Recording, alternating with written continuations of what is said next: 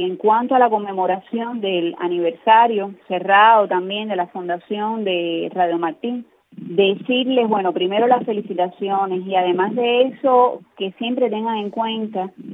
que cuando uno está desesperado, se siente solo, desasido, por lo general la primera llamada, los que insisten, los que siempre están ahí, son los Martí, como ya popularmente los conocemos, porque está también Televisión Martí, que vino un poco después, pero bueno, la radio llega a cada rincón de Cuba con interferencia, pero llega,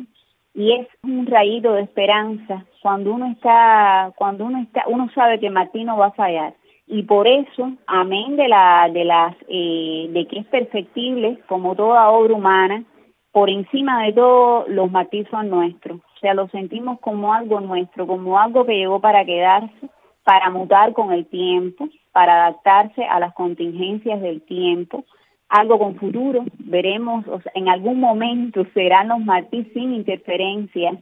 y sus archivos protagonistas del futuro de Cuba.